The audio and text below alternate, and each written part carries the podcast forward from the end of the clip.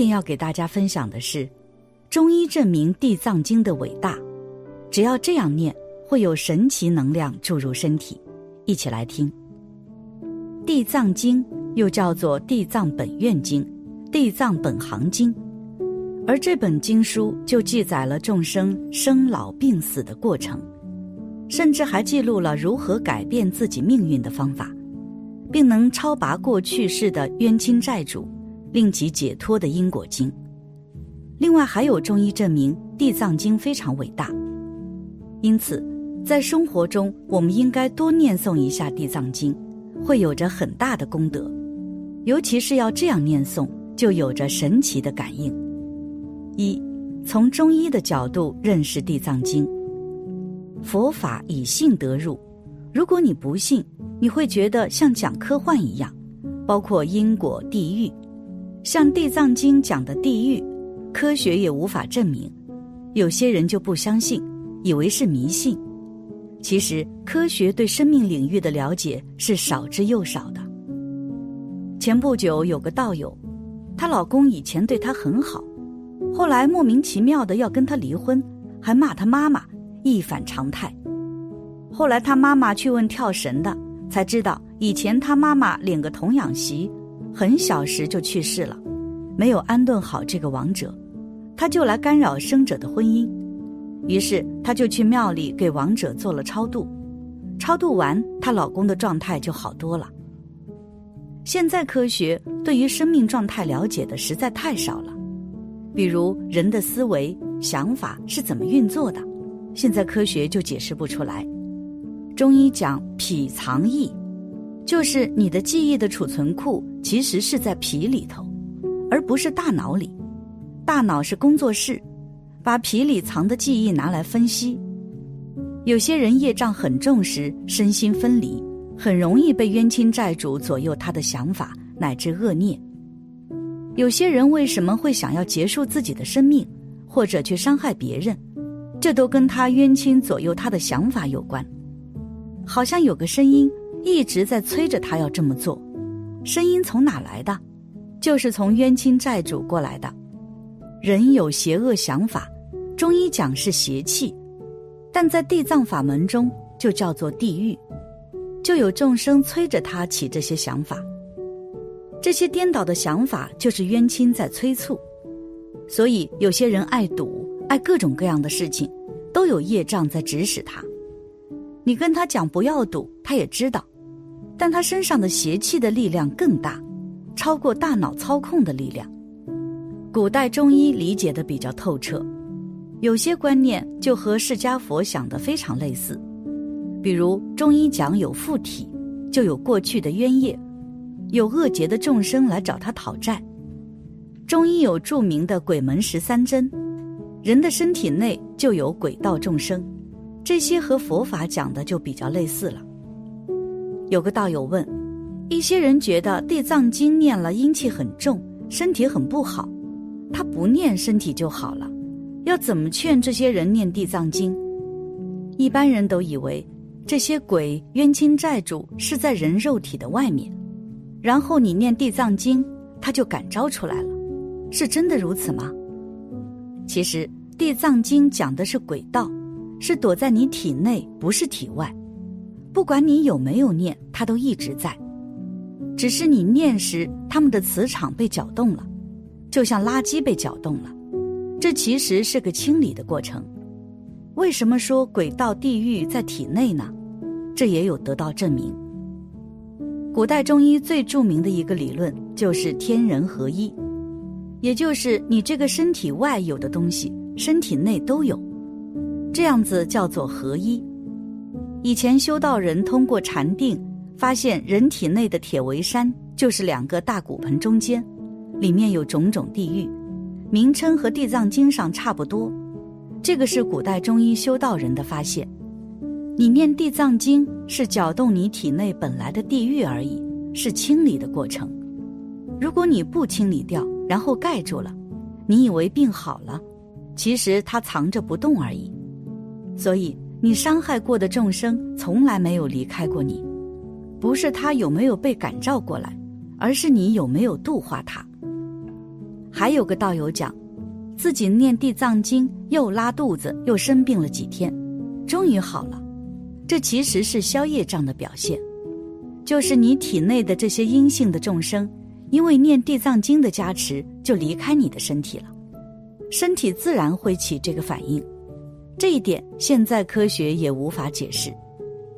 佛说了，人体内有八万四千众生，就像你吃饭，许多营养都给了你体内的众生，虫子、细菌。如果你欲望很重。体内细菌和虫子就特别多，你细菌虫子越多，欲望就越重。最著名的虫子就是中医讲到的三尸虫。上尸虫躲在大脑里，管人对金银珠宝、高档物品乃至古董的欲望。如果你很爱好这些，就要很小心。中尸虫就躲在肺部、中焦位置，主管人的吃，什么都能吃。下尸虫就躲在人的生殖器位置，主管人的男女欲望，欲望越重，虫子越多。而且这些虫子是一种能量，你去解剖也看不到，这就很麻烦，必须要通过修行才可以。这些科学也无法解释，但你要真修行，你就要懂得调整自己身心。也就是说，通过念诵地藏经。就可以查看自己的身体状况，而我们在念诵的过程中，就要这样念诵才有着效果。二，这样诵地藏经才算圆满。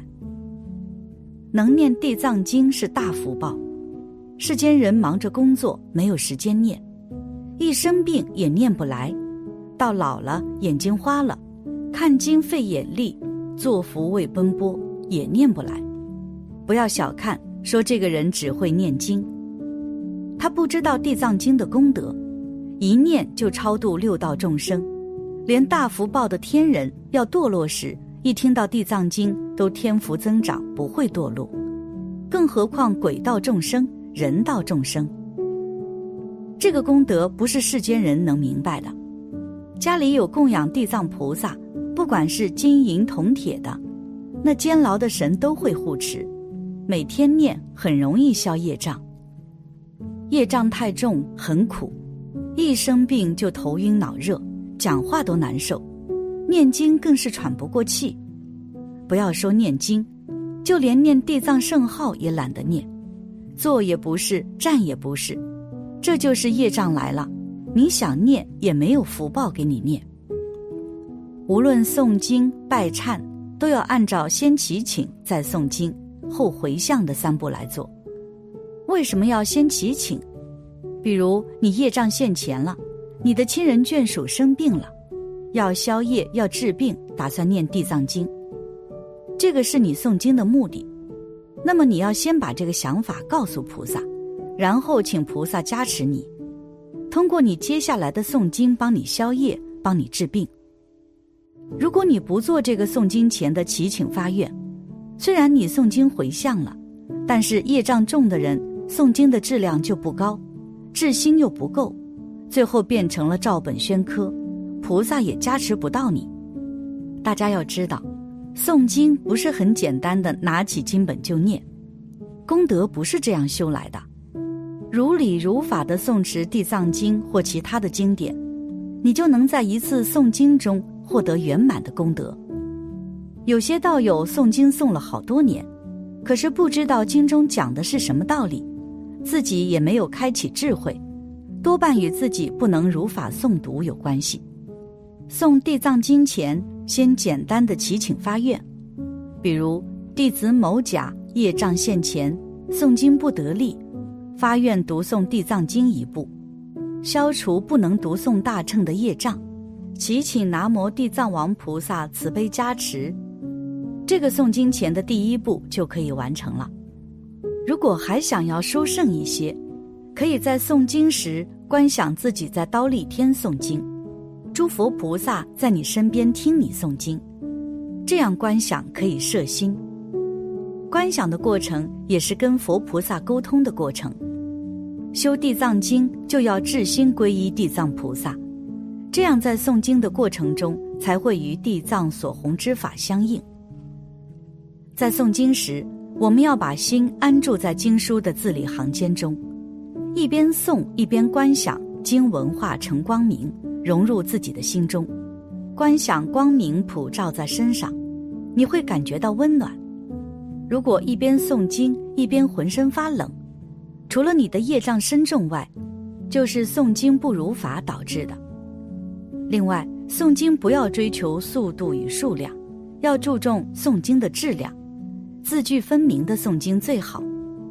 当我们诵完《地藏经》后，观想这部经典化成光明融入自心，然后恭敬地在佛菩萨前回向，这样诵经才算圆满了。总而言之，《地藏经》告诉我们的，能够依《地藏经》修行。你就能止恶行善、消灾免难、趋吉避凶。读过《地藏经》的都知道，在经文中有非常具体的指导，教我们方法。